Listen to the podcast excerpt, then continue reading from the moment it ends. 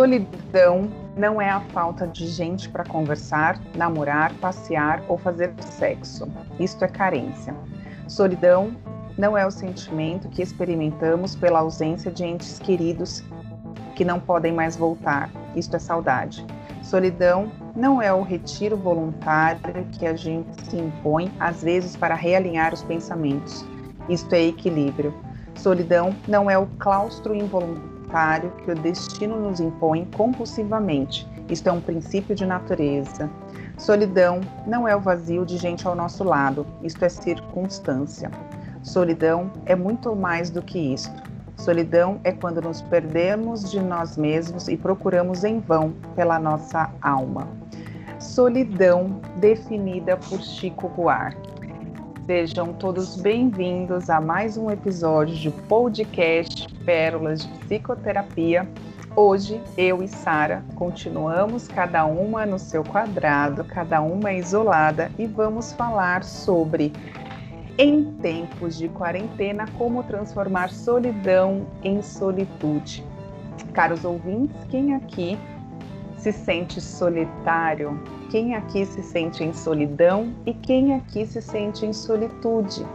É sobre isso que nós vamos falar, essas diferenças e esse desafio de, em tempos de caos mundial, de muita incerteza, é, de muitas perdas, de muita impotência mundial, em que a gente trata um assunto que talvez para muitos possa ser possa estar muito batido, porém para nós, aos nossos olhos, não só clínicos e analíticos, né, Sara, mas em, em questão de sobrevivência para este momento, falar e olhar para as nossas solidões e solitudes é essencial para a gente continuar atravessando esse oceano que parece que não tem finitude, não é mesmo, Sara? Como é que você está aí no seu quadrado? Tudo bem? Bem-vindo a todos. Pois é, no período de quarentena, mais do que nunca, todo mundo foi convidado a entrar em contato né, consigo mesmo. Uns ficando com a sensação e o sentimento de solidão, porque não encontrou nada dentro de si e, que, e quis ir correndo buscar novamente o contato dos outros. E outros né, aproveitaram a temporada né, que poderia estar sendo vivida como solidão e transformaram isso em solitude. Aquela velha história, já que estou aqui mesmo, vou aprender né, um pouco mais em estar comigo, já que a gente não pode ir a lugar algum. Eu gostaria de definir né, esses termos para começar hoje, porque eles ajudam bastante a dar diretrizes sobre a nossa lógica, sobre o nosso pensamento. Né? Já que aqui nós estamos com a intenção de trazer pérolas de conhecimento né, no nosso podcast Pérolas de Psicoterapia.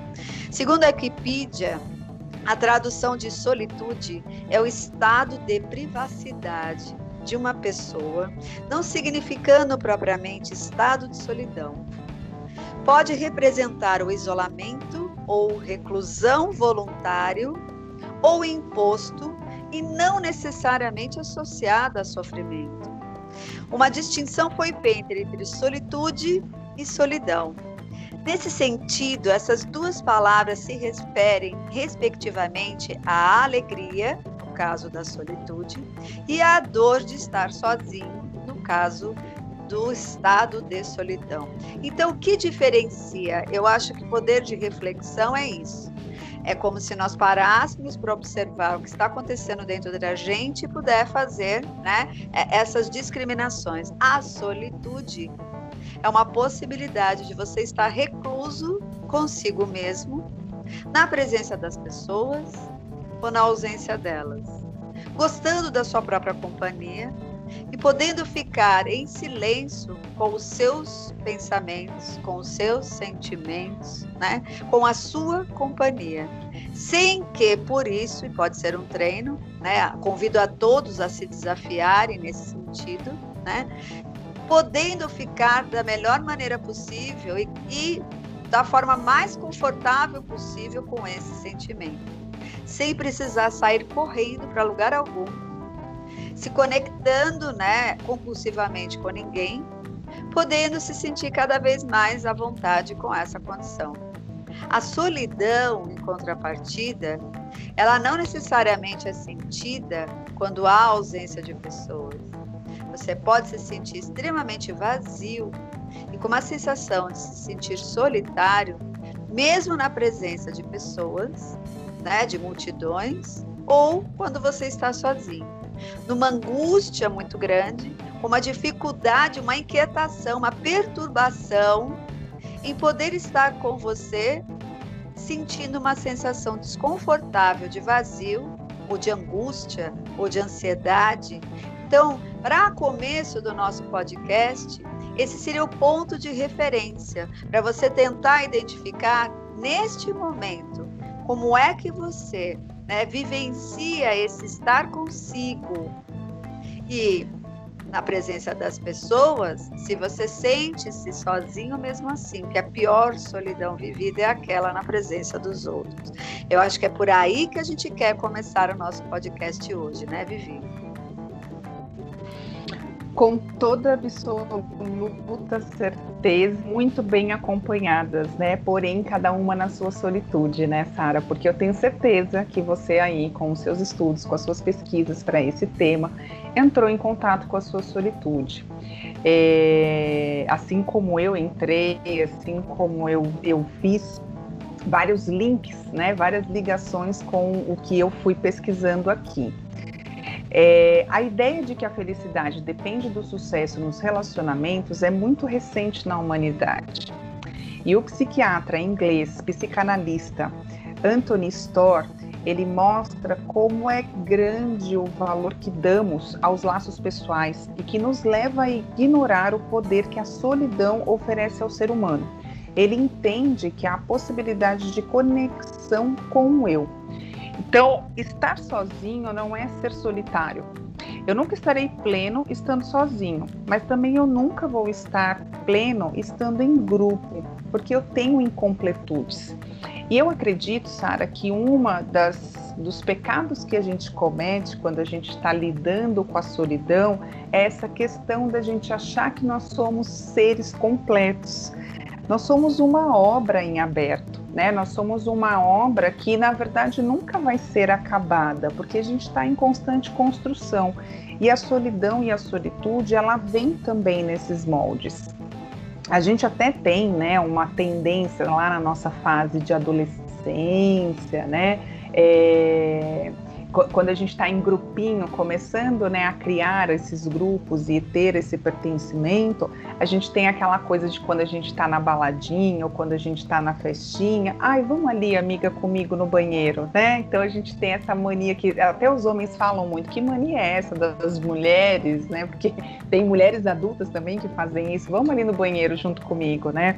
É essa, é essa sensação mesmo de não estar sozinho, porém é, a, a, a, solitude, como você falou, é a reclusão em nós mesmos. É a gente poder estar num sábado à noite, né, é, lendo um livro e pensando sobre aquela leitura ou pensando sobre a vida. E é como você até falou antes, né, Sara, da gente iniciar aqui, que é o que a gente viu dos, do, dos estudiosos com relação a esse tema. Não é você estar na sua casa sozinho e com o celular conectado com outras pessoas que estão distantes, mas é você estar conectado consigo mesmo. É, quando a gente pensa nessa questão do grupo, né, de vamos ali comigo e tal, a gente entende que aquela pessoa vai suprir algo que na verdade só nós podemos suprir, porque nós podemos, por exemplo, é, ter irmãos gêmeos né, ter as sensações que, as, que os gêmeos falam, né? Ah, eu senti o que o meu irmão estava sentindo, mas é muito diferente aquilo que eu sinto. Eu posso até conectar a sensação ou o pensamento daquele meu irmão gêmeo, porém a forma que eu sinto é totalmente diferente. Isso está relacionado com a solitude, porque a solitude está relacionada com a nossa subjetividade, ou seja, com a nossa particularidade. É, isso é uma questão, né? Isso é um ponto. A solidão e a solitude, ela é uma, uma necessidade humana muito negligenciada e ela trata sobre a, a preservação da individualidade. E nesse período, né, Sara, que nós estamos vivendo há mais de um ano, dessa quarentena, desse isolamento forçado, muitas pessoas tiveram também esse contato, esse convite a estar na sua solidão e a estar e a descobrir a sua solitude. A partir da solidão, que é algo, eu, por exemplo, tenho alguns pacientes que já tratavam sobre essa questão da solidão em terapia e hoje estão conseguindo entender e descobrir as suas próprias solitudes. Então, por isso que a gente traz nesse viés né, da, da importância da gente olhar um, um período caótico que todo mundo está vivendo, do quanto é, é, libertador e descobridor a gente acessar essa solitude, não é mesmo, Sara? Você sabe que na pandemia fenômenos muito interessantes aconteceram, né? E uma coisa interessante no ser humano é que a gente é, tem uma tendência a estar sempre insatisfeito por estarmos sozinhos ou por estarmos acompanhados, né? Ora queremos estar sozinhos em casa, ora queremos estar acompanhados em casa também, né? Esse dilema é interminável, né? É engraçado que o Schopenhauer, que é um pensador lá do século XVIII, ele já trazia algumas coisas interessantes e uma delas é, ele diz exatamente o seguinte: todos somos pessoas que precisamos do outro para nos aquecer mas ao nos aproximar, sentimos que somos é, diferentes e daí nos espetamos.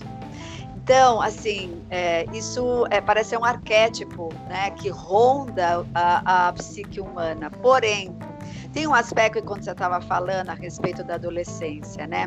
Para a gente entender um pouco a linha do tempo, até porque para sermos adultos capazes de irmos para essa solitude de uma forma estruturada, a gente tem uma história que veio lá atrás, né? Então, na primeira infância, né, na puberdade, na adolescência. Que fase é essa, né, a primeira fase da vida? O indivíduo chegou no planeta, chegou dentro de um contexto, né, dentro de uma família, dentro de uma sociedade. Nesse primeiro momento, a única maneira que ele tem de se reconhecer é através do outro. É a mãe e o pai que vai imprimindo nele uma identidade, né, do bonito, do feio, do inteligente, do comportado, do rebelde, né? Depois na adolescência adolescência, ele vai se inserindo mesmo na escola, na primeira fase né, de interação social com os colegas, que é o seu primeiro convívio social mais amplo. Dentro desse convívio, né, esse indivíduo ainda está formando a sua identidade, o seu reconhecimento, e boa parte disso ainda assim é impressa pelo grupo. Você é bonita, você é feia, você é legal, você é chata, você é CDF, né? Você é Caxias ou você é burrinha, qualquer coisa que infelizmente, né, a gente passa porque nem sempre os imprints que a gente recebe são imprints bacanas. E você depende muito ainda né, dessa, dessa necessidade do outro vir te contar quem você é.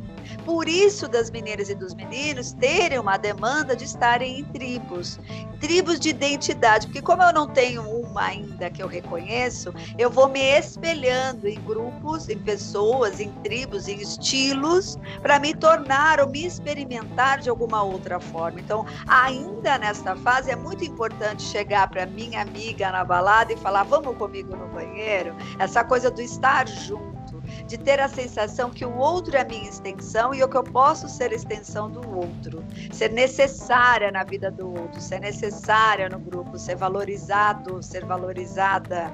Quando o indivíduo atinge né, a primeira fase da vida adulta, e a vida adulta é dividida por fases, mas nessa primeira fase, que o indivíduo está saindo né, aí do colegial, entrando na faculdade, começando a se desenvolver como um indivíduo um pouco mais personalizado, porque já escolheu seu curso, né? Já entender um pouco melhor qual seria seu possível chamado, seu talento, e que ele começa a ingressar nesse, nesse nível, aos poucos ele vai deixando essa necessidade.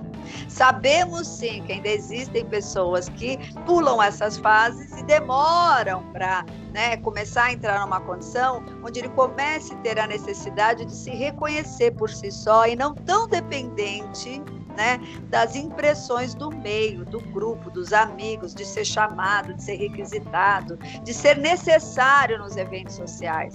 Então, isso é um processo. Por quê? Quando ele chega no auge da vida madura, e é um primeiro chamado dentro de uma terminologia junguiana, aos 35 anos, em média, ele começa a ter sintomas de que não é tão necessário estar com tanta gente, não é tão importante assim ter essa referência externa. Começam a acontecer ilhas e necessidades de estar um pouco mais consigo, dentro do seu espaço, e seria esperado que já tenha construído isso para si, né, onde ele pode ele mesmo imprimir a sua identidade, e é onde a gente começa a dizer que a pessoa, de uma maneira mais incisiva, vai fazer o movimento de o movimento de começar a imprimir a sua identidade, começando a perceber o que é seu, o que definitivamente não é seu e vai levar adiante, seja de influências da família, do meio social, do meio político e cultural ao qual ele pertence. Porque a meta dentro de uma abordagem junguiana, que é uma abordagem dentro da psicologia, é, desde que você nasce até o seu último dia de vida, você fazer esse percurso na primeira metade da vida, ganhando né, inputs externos para você se identificar ou se desidentificar.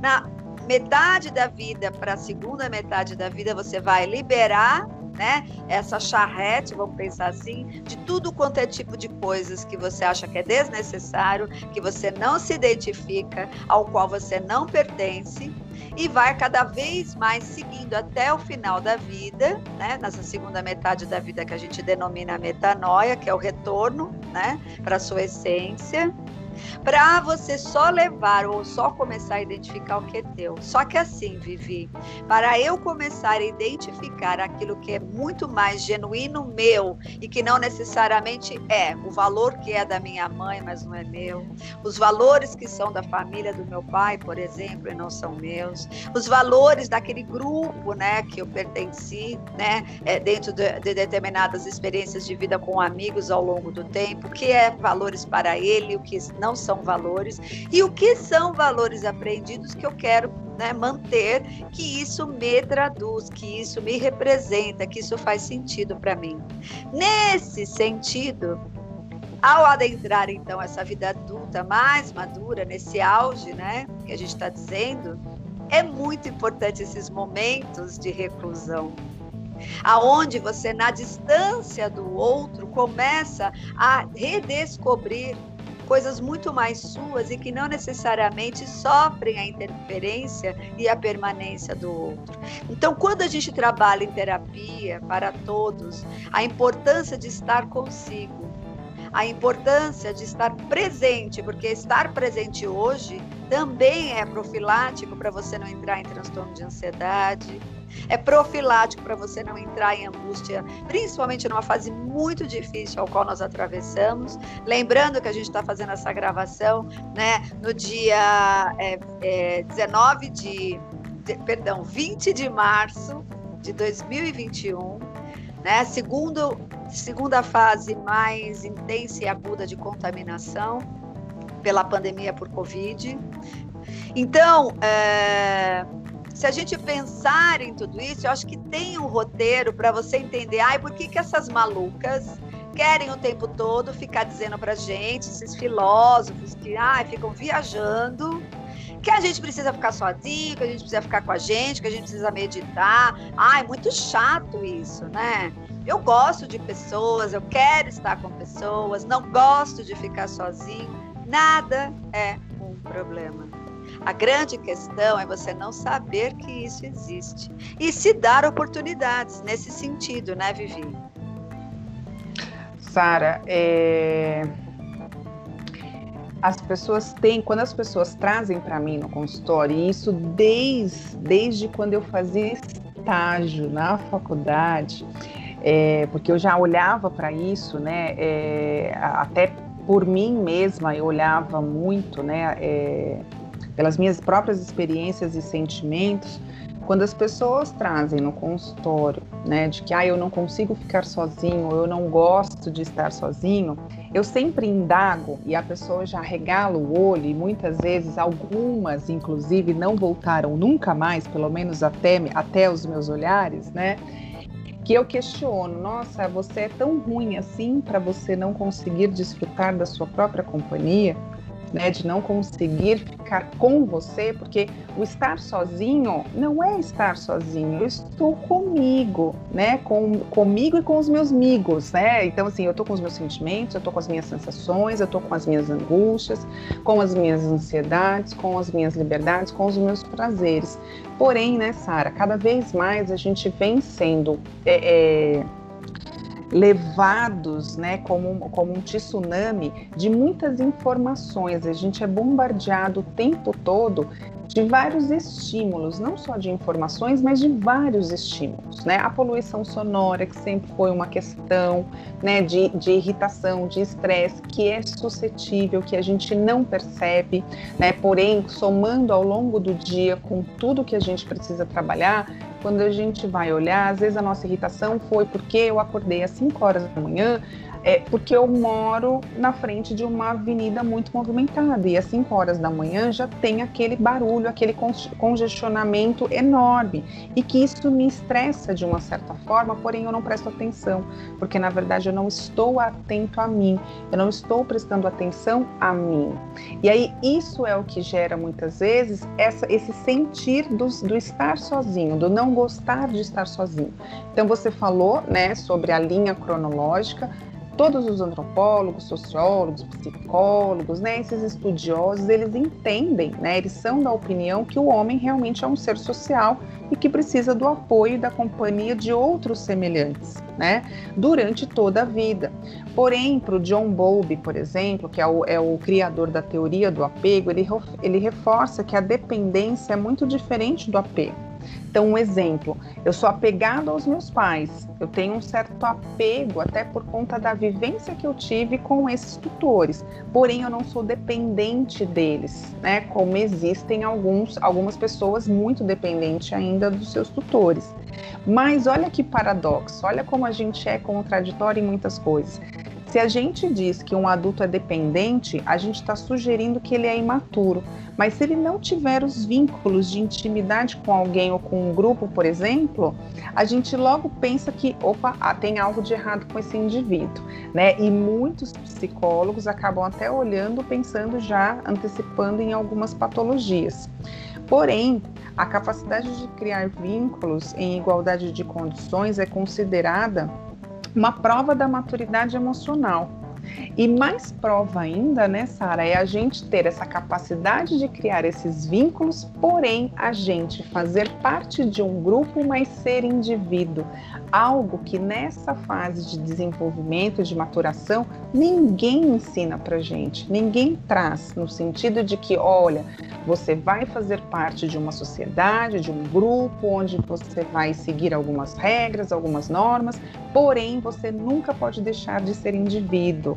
Ou seja, meu caro, você nunca pode deixar de levar em consideração as suas particularidades, a sua subjetividade. Então, o fato de haver outros critérios para a gente avaliar essa maturidade emocional é como a capacidade de ficar sozinho, por exemplo, ele é raramente levado em consideração. O psiquiatra Anthony Storr, que eu comecei é, é, mencionando sobre ele, ele faz muito paralelo e muita ligação dos gênios, do, de grandes escritores, de grandes gênios ícones da humanidade. Ele faz muita ligação com a criatividade e a imaginação. Eu tenho visto, Sara, tenho acompanhado saltos enormes de alguns pacientes meus durante a pandemia em prol, em razão da pandemia, em prol de si mesmo. Por conta disso, desse contato consigo, mesmo estando em família, conseguiram ter momentos de estarem reclusos, de estarem dentro das suas cavernas, de reconhecerem os pedregulhos e pedrinhas e pedras que carregam dentro de si e conseguiram atingir criatividades e imaginações que reverberaram, ou seja, que fizeram efeitos positivos no processo terapêutico, por exemplo, ganhando uma maturidade, ganhando uma evolução nesse processo. Então, a solitude, por exemplo, é quando o indivíduo consegue ter prazer e preza e entende que ele necessita desses momentos consigo mesmo. Ele consegue desfrutar a plenitude do momento na sua própria incompletude entendendo que é como a gente falou anteriormente, que ele não é completo. E ele só vai conseguir ser, é, é, é, entrar em contato com a solidão e a solitude dele quando ele entende isso, quando ele aceita né, que ele é um ser incompleto, um ser em desenvolvimento. Tem uma outra, um outro dado, Sara, que eu achei muito interessante aqui com os estudiosos, que, por exemplo, nós temos também uma questão é, da, no sentido de gêneros. Então, por exemplo, é muito mais aceitável um homem almoçar ou jantar sozinho num restaurante em qualquer dia da semana do que uma mulher, por exemplo. O homem, a gente olha e fala assim, ah, ele deve estar em algum almoço, né, de, de, de, de trabalho, ele está em outra cidade por trabalho, né, e aí ele está almoçando e está jantando ali sozinho. A mulher, se a gente se depara com uma mulher num sábado à noite, por exemplo, num restaurante sozinho, onde geralmente tem muitos casais ou famílias, a gente já olha e fala, hum, essa daí está caçando, essa daí está querendo. Ou né? ela daí... é um sinônimo de fracasso, ou também essa daí não conseguiu nem um, um companheiro, nem alguém né? Nenhuma companhia. Para estar no sábado à noite. Ela é a fracassada nesse e, aspecto. Isso. A gente tem esses dois olhares, exatamente. Essa questão de que ou a mulher está procurando esse companheiro ou a mulher fracassou em não ter esse companheiro. Então, olha como os nossos olhos também são cruéis nesse sentido da solidão e da solitude. E justamente, Sara, por conta dessa fase inicial que você bem descreveu, né, nessa cronologia de desenvolvimento do ser humano, em que a gente realmente não foi ensinado de que nós vamos fazer parte de grupos, porém nós precisamos ser indivíduos, e ser indivíduos requer e implica estar em contato com as nossas subjetividades e particularidades. Por isso até, né, Sara, você comentou da meditação, é, vem crescendo muito o número de adeptos à meditação. Quando a gente vai para a meditação, a gente não vai só para acalmar a nossa mente ou parar de pensar, até porque não existe o parar de pensar, né, Sara? A gente não deixa nem de pensar quando a gente morre, porque a consciência fica ali, né, pensando e, e entrando em, em, em atividade o tempo todo. O que vai acontecer é que a gente começa a entrar em contato com essas subjetividades, com essa particular, particularidade nossa, inata nossa. Então a gente vai tendo alguns feelings, né? Nós vamos tendo alguns sentidos de que só nesse momento da pausa de 15, 5 minutos que seja da meditação, eu estando no momento presente, como você falou, é que eu vou entrar em contato comigo. É onde eu vou descobrir que, por exemplo, a minha joanete dói porque eu uso um determinado tipo de sapato, porque existem pessoas que nem sabem que tem joanete por conta de um determinado tipo de sapato. Por exemplo, pode ser um exemplo bobinho, mas é um exemplo corriqueiro do dia a dia, onde a gente estar realmente conectado com a gente, estar é, inteiro, né, na nossa inteireza, vai trazer essa questão de que, opa, eu não sou solitário, eu não, eu não estou em solidão, eu estou comigo mesmo, eu estou na minha solitude e eu necessito desses momentos de pausa, desses momentos de, de reclusão, de isolamento comigo mesmo, para eu acessar e entender o que eu preciso até para seguir o meu próprio caminho, né, Sara, para dar continuidade para os projetos, para os objetivos, os sonhos que eu vou buscando. É, você sabe que isso é muito complicado porque a cultura não privilegia isso. Isso não é ensinado Exato. na escola. Nós somos criados para ficar na cultura da extroversão. Até você estava falando sobre meditação. É, tem um autor que eu particularmente gosto, eu sei que você gosta também, que escreveu Sapiens e outros livros, que é o Yuval Harari, que ele fala sobre as reflexões importantes para 2020, para o século 21. Século 21 né? É, e um dos esses aspectos é, inevitáveis é, de sobrevivência para o indivíduo do século 21 é a meditação. Por quê? Porque ela te coloca para dentro num sistema compulsivo e evolutivo querendo te colocar para fora. Você sabe que a pandemia, né, é, trouxe uma lição interessante para gente, porque ele mostrou, né, pelo menos a gente que estuda comportamento e está observando aqui, né, dos nossos atendimentos, isso, é, a gente percebeu o quanto o indivíduo tem dificuldade, né, de estar na solidão consigo próprio e também dificuldades no convívio. Então, é, são aspectos que ficaram gritantes, né? De ter que estar consigo e ter que estar com o outro numa condição onde ele não tem escolha de ir para a extroversão. Né? As famílias é, saltaram, né? É, ressaltaram cada vez mais as questões mal resolvidas, as pendências, fora os lutos né? E, e, e, os problemas que emergiram dentro de cada núcleo familiar que vieram à tona. Eu acho que foi uma fase muito de botar tudo para fora para rever os caminhos que estávamos seguindo. Na verdade, se a gente pensar em solidão e solitude sobre todos esses aspectos mesmo, por que, que é importante saber disso? Porque isso vai falar, vai fazer toda a diferença no teu crescimento, na tua estabilidade. Né? Você procura estabilidade em vários lugares, fazendo teta healing, indo buscar sessões de regressão a vidas passadas. É, nada disso também é um problema, mas assim, o principal é você conseguir discriminar isso, né? Aonde você está em solidão, né? Que a ideia de que a solidão vem acompanhada pela dor de querer companhia e não conseguir. E da onde vem a solitude, que é a busca voluntária, né? De encontrar a sua identidade por conta própria. Agora, tornar, a, a, atingir a solitude é sim, então, a possibilidade de tornar-se só consigo mesmo e ficar bem com isso.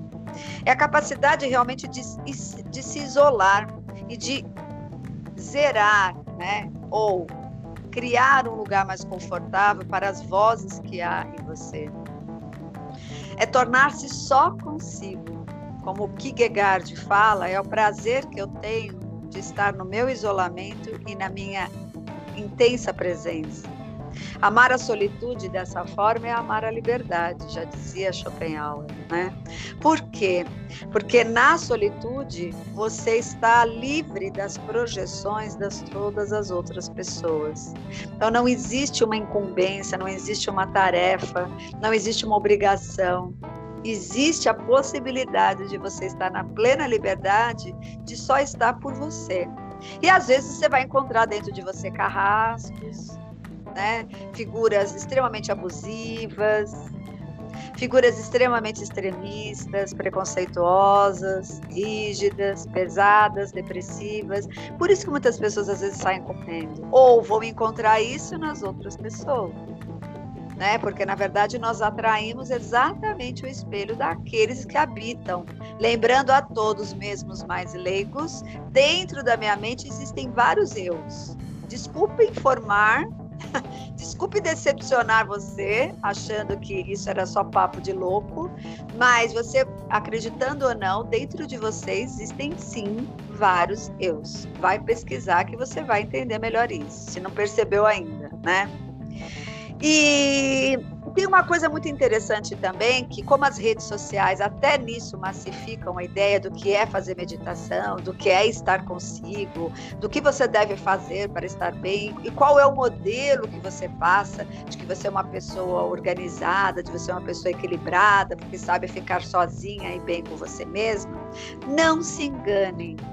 Aquelas pessoas que de 5 em 5 minutos está tendo que dizer na internet que está bem porque está sozinho, esse cara é suspeito. Desculpe. Porque quem está bem sozinho, pela própria ideia, nos sugere que não precisa dizer isso para ninguém. Porque ele está tão bem consigo mesmo que ele não tem nem a necessidade de comunicar isso a ninguém.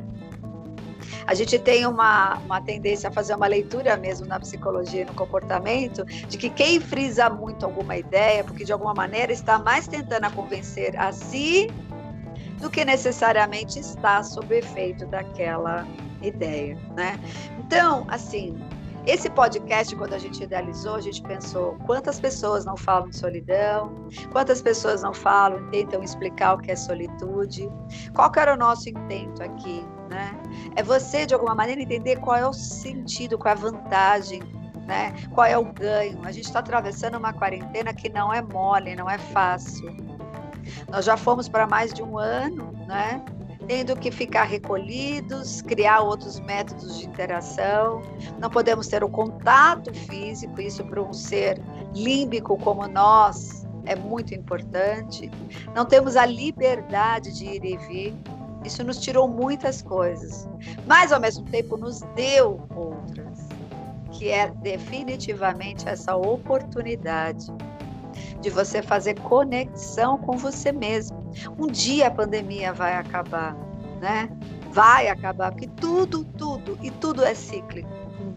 E aí, quando você voltar para o mundo da extroversão, voltar para os seus ambientes de trabalho, para suas viagens, para os almoços e jantares com seus amigos, sei lá para onde você vai, você tem a possibilidade de voltar melhor, voltar diferente, porque você vai aproveitar uma fase de crise, porque não é gostoso o que nós estamos passando. Então, já que é uma fase de crise, e é na crise que a gente cresce, Deus ajude que você passe por essa pandemia sem tantas perdas, né? Que a sua integridade física e saúde seja mantida, para quando você voltar, você poder ter feito uso da sua presença, da, do seu recolhimento, do seu crescimento interno, né? Sem ter caído no alcoolismo, sem ter caído nas compulsões, todas elas, compras, sexo, comida. E que você possa fazer, como eu falei, né? Do livro lá do Harari, que é um cara de nome difícil, mas ele é fantástico. Né? A gente tem até que dar no final, Vivi, o nome do livro, que eu não tenho ele aqui. Sim. É... Qual é o nome do livro dele? Você tem aí anotado? São, peraí, são 20 lições sobre o século 21. 20 lições sobre o século 21. Esse cara. 21 lições. É um cara de visão. E dentre essas lições, me parece a última, Sobreviverá quem conhecer a ferramenta, sobreviverá, que eu digo psiquicamente, da meditação. A princípio parece um bicho de sete cabeças, mas estar consigo e criar essa disciplina de estar com você, só sentindo a respiração e trabalhando a mente para não se identificar com esses pensamentos e conseguir estar presente, saber se você está confortável, desconfortável, com teu corpo, né? com teu estado naquele momento, isso te torna um cara grande. Isso já é como se fosse uma vitamina C, né? Para te aumentar a imunidade psíquica, né? Para você não se sentir tão é, frágil, vulnerável e ao mesmo tempo border, né? Para quando as situações difíceis virem, né? Soprar aquele vento e a sua casa não ser de palha, não ser de madeira, ela ser de um aço, a ponto de que você não caia junto com tudo. Temos que ir para as considerações, né, Vivi? Ai, gente, essas considerações, pelo amor de Deus, viu? Olha, não é dá certo, não. Sempre alguém tem que dar essa notícia, eu fico, acho que, nesse lugar, né? É, pois é, sempre você fica nesse papel, né? Bom, antes das considerações finais, finais, é, a capacidade de ficar sozinho é sempre um recurso valioso que possibilita a nós, seres humanos, entrarmos em contato com os nossos sentimentos mais profundos, aceitarmos as perdas e distinguir as nossas ideias, mudando as nossas atitudes. Segundo Thomas de Kinsen, o homem que não insere em sua vida um pouco de solidão jamais desenvolverá, desenvolverá sua capacidade intelectual. E segundo a psicanalista Maria Homem, que a gente gosta bastante, né, Sara?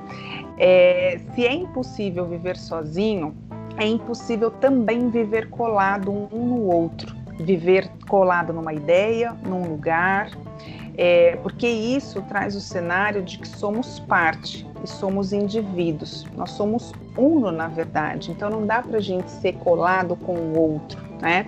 E descobrimos que quem somos de fato, mas junto com e não colado e não dependente. E agora sim as considerações finais com o nosso, né, queridinho Leandro Carnal, onde ele escreveu um livro chamado Dilema do Porco Espinho, onde ele fala, né, sobre literalmente a, condição dos, do, do, dos, dos porcos espinhos, que eles se juntam quando está, está muito frio, mas eles se espetam por conta dos próprios espinhos e aí eles se soltam e passam frio. Esse é o eterno dilema dessa, desse tipo de espécie, que também nós, enquanto espécie de seres humanos, a gente também sofre esse tipo de de dilema. Nós também temos os nossos espinhos e tentamos lidar com os espinhos do outro. Ele diz no capítulo final dele assim: terminaremos todos solitários em um túmulo algum dia. Exercitar o lado criativo e libertador do isolamento é evitar que o túmulo surja ainda em vida. Viver exige pausas. Pensar implica certo isolamento. Ser feliz com quem você ama é, acima de tudo, ter a experiência da solidão, antes e durante o amor. Você precisa de muitas pessoas. Viver é amar e amar implica a outros seres. Lembre-se apenas de que você também precisa de você e esse mergulho em si é vital. Quando olhar alguém em uma mesa de restaurante, sozinho e feliz, passeando em um parque e pleno, ou quando ligar para alguém um sábado à noite e disser: Eu estava aqui pensando e lendo, não se esqueça de dar os parabéns. Ela está apta a voltar ao convívio dos outros, porque já convive consigo. Se você não se suporta, quem conseguirá fazê-lo foi um prazer. E quem te suportará? Leandro Carnal. Beijos a todos, até o próximo episódio. Sara. Terminamos sim com essa frase que eu acho que resume o teu texto. Se você não consegue conviver com você, quem o conseguirá? Não cobre isso das pessoas. Obrigada pela presença de todos. Vejo vocês na semana que vem com mais temas que a gente vai trazer para impactar a tua mente através do podcast Pérolas de Psicoterapia. Boa semana a todos. Beijos.